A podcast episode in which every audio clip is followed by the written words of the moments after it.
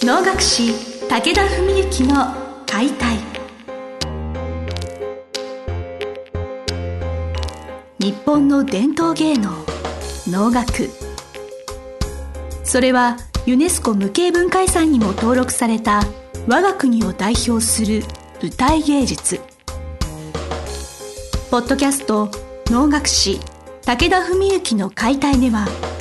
関税流して方として数多くの対局を演じてきた能楽師武田文幸が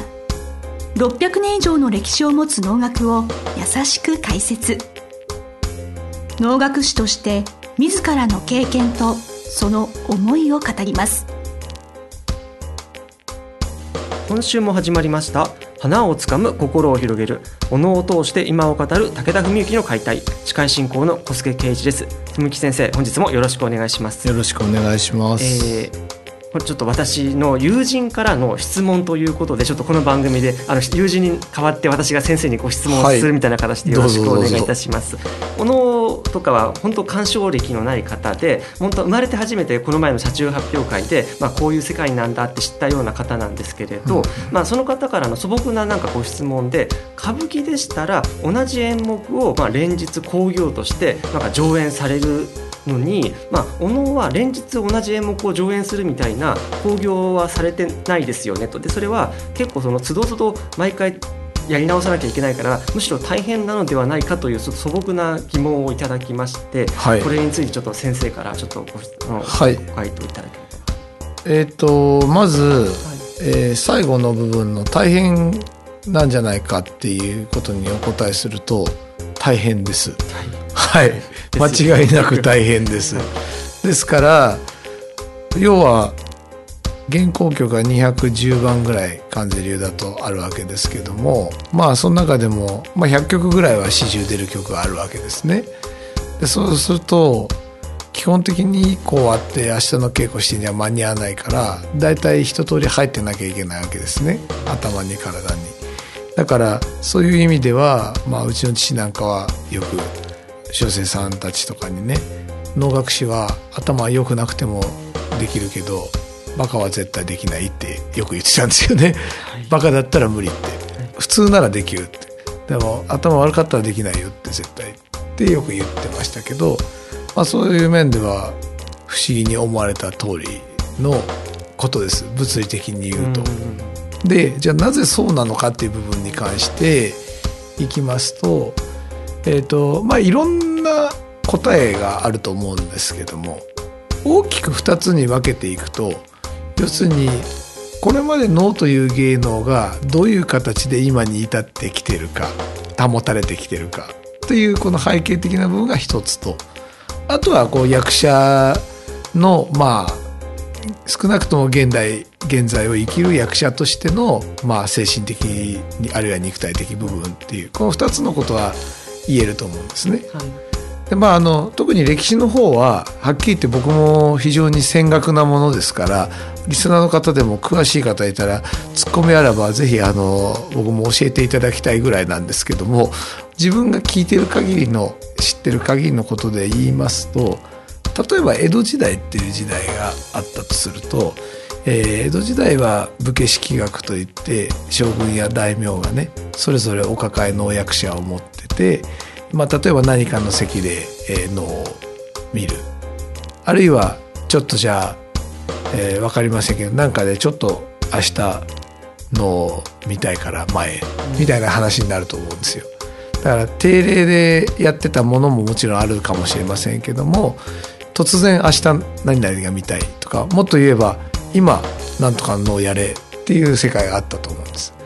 でそういう時に365日ずっと羽衣とか今月は羽衣しかできませんっていうことはありえないわけですよね。だからそういうわけであってもっとずっと遡っていや例えば世阿弥の時代とかだったら、まあ、その時代にお能がものすごい数作られたわけですね。原稿曲の大半はその時代に作られた演目である。まあ、足利義満っていう方が世阿弥を寵愛してでまあそういう中でまあ時にはもちろん一般に見せたり時にそういうね義満さんにこう寵愛されてそこでじゃあまた今度新しいのを見せてくれとかね例えばそういうふうな注文を受けていろいろな作品が作られてたと思うんですよ。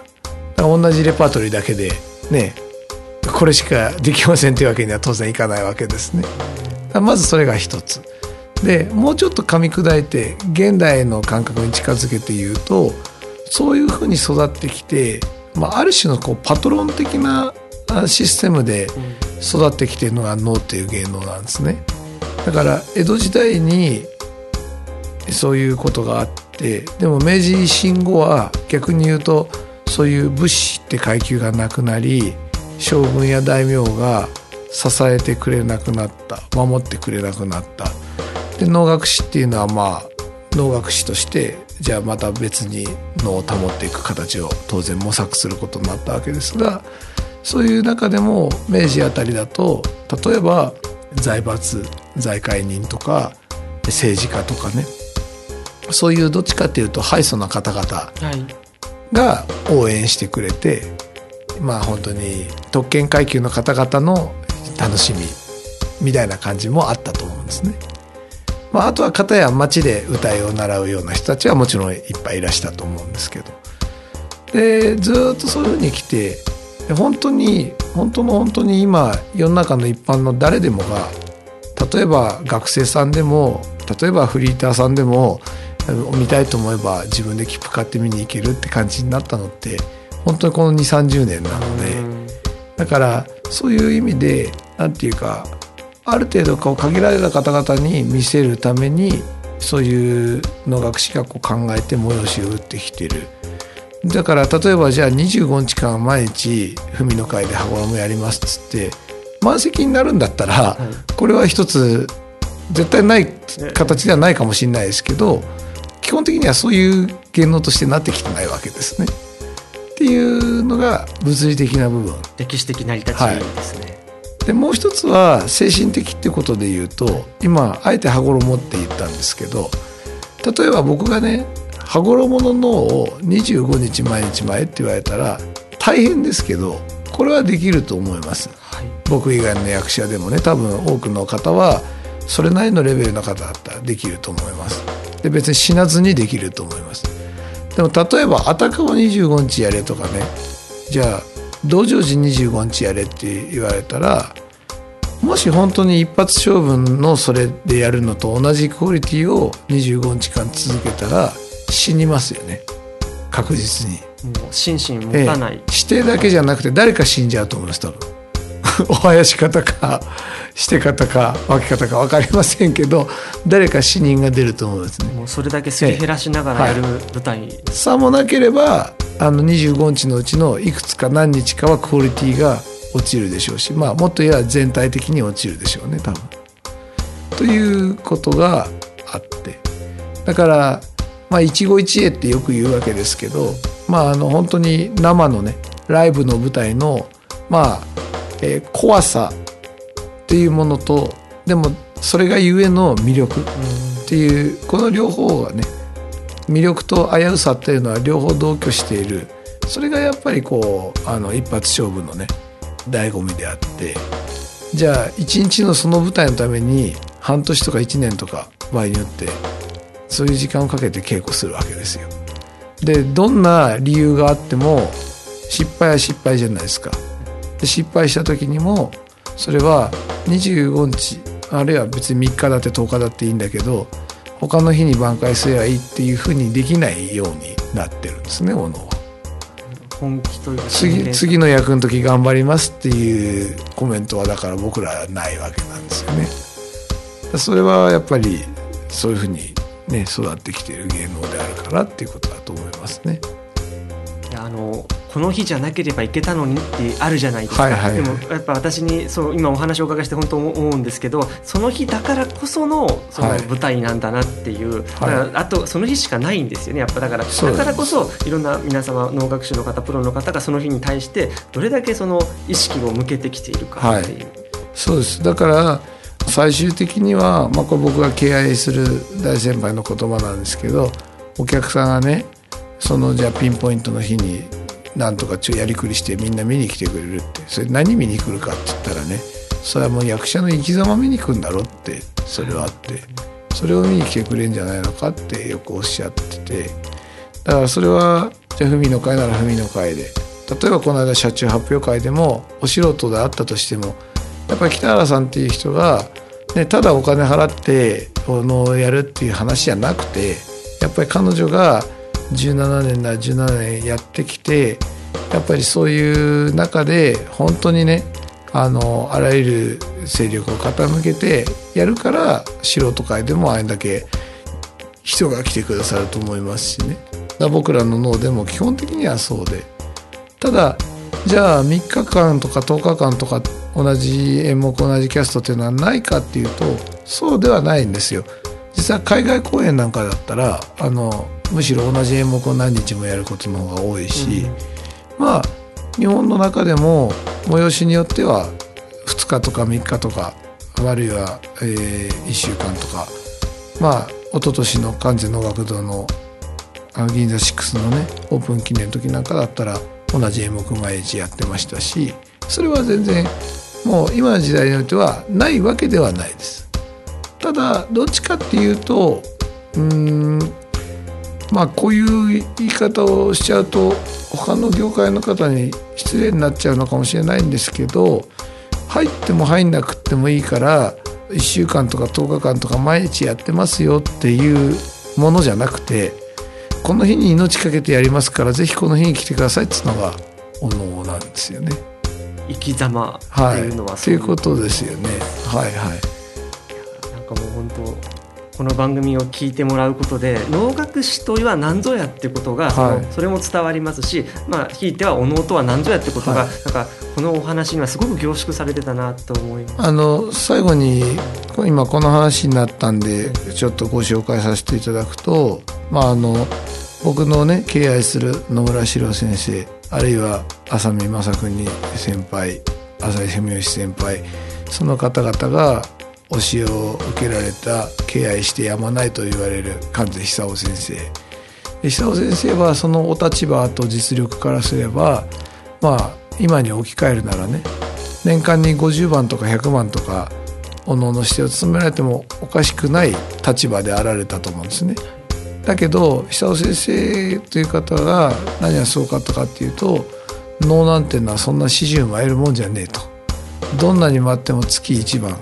月1番も前ないってだから、ね、本当に年間に10番とかね、えー、10番前後とかそれぐらいしか回れなかったそうなんですよ。でそれはやっぱそういう準備をしてそういうふうに命かけてなさったからじゃないかなって思うんですね。まあねそういう中でまあ本当に50歳ちょっとでね亡くなられてしまったわけなんですけどだからそういう面では今の僕なんかね、まあ、久尾先生となんてもうとてもじゃないですけど比べるべくも全くない人間ですけどもでもやっぱり一時はねうちの父なんかピーク時20番ぐらい待ってたんですよね。で僕も若かりし日はそういう時期があったらいいなって思ってたんです一つの目標としては。でももうやっぱ白血病の後ねもう病気した後はもういややっぱ年間20番なんて言ってもね数だけこなしてもしょうがないしそういう中に絶対消化試合ができちゃうんだったら年間5番とかねせいぜい8番ぐらいで十分じゃないかなと思ってて。今年もだから僕は実は4番なんですよね。だから十分だなと思ってますね。そんなに20とか30とか、まあ、10でも多いと思うぐらいでね。本当にしてだけやってればいいんだったらまた話は違うんでしょうけどね。いろいろやっぱりやってる中で一曲の視点にもね集中してっていうことになるとね、まあやっぱりそれぐらいの数になってくるのかなと思ってますけどね。あのそのまあ冒頭はちょっと歌舞伎って言葉使わせていただきましたけどそういう他の演芸、芸能と、まあ、そのおのおのをたらしめているものは何かっていう、そのて仕事への哲学とかなんかその、まあ、心がけ心意気みたいなものが、まあ、意外とそのまあ、世の中に対して見え方というのが変わってくるんだなとかそう、ね,、まあ、そういう意味でそのなぜ連日やらないのかってこともなんかきっとこれを聞いていただいた方はご理解いただけたんだろうなと思いました。はい、まああの今そう歌舞伎って話出たんで、まあ、最後にちょっとだけフォローさせていただくと、はい、21ぐらいの時に海老蔵君がね勧進帳やったんですよね。ああのあたかですね。勧進帳の弁慶やってそれ見に行って僕は本当当時彼はすごいなと思ってねこれは同い年かと思ってでその時の彼のやっぱパフォーマンスっていうのはおのおと同じ気迫と集中力でやっててこれこの人25日やったら死んじゃうんじゃないかなって思ってたんですけど、まあ、後日談であの時は本当死ぬかと思ったって言ってましたけどね。ただやっぱりいい悪いとかってことじゃなくてその後まあ彼の舞台以外も全部ひっくるめて拝見しててもそういう歌舞伎にあんまり出会ったことがないですね。僕が見てる範囲ではね。だから逆に本当にそういうことでやれば歌舞伎役者さんもねもちろんできるんでしょうけども。でもやっぱりそこは芸能の違いってことはあるかもしれないですね。やっぱある程度大衆に向けたものとねターゲットを絞ったもの、はい、まあ、もっと言えば祈り鎮魂とかねそういういろんなことを含んでいるのが脳の世界なので。なるほどっていうことはあるかもしれないですね。能という芸能の本質に近づくことで見えてくる違いみたいなことがあるのかなと思いました。はい、そうですね。はい、えー、本日は文幸先生にお能がなぜ連日公演をしないのかについてお話をお伺いしました。先生どうもありがとうございました。ありがとうございました。本日の番組はいかがでしたか？番組では武田文幸への質問を受け付けております。ウェブ検索で武田文幸と入力し、検索結果に出てくるオフィシャルウェブサイトにアクセス。その中のポッドキャストのバナーから質問フォームにご入力ください。是非遊びに来てくださいね。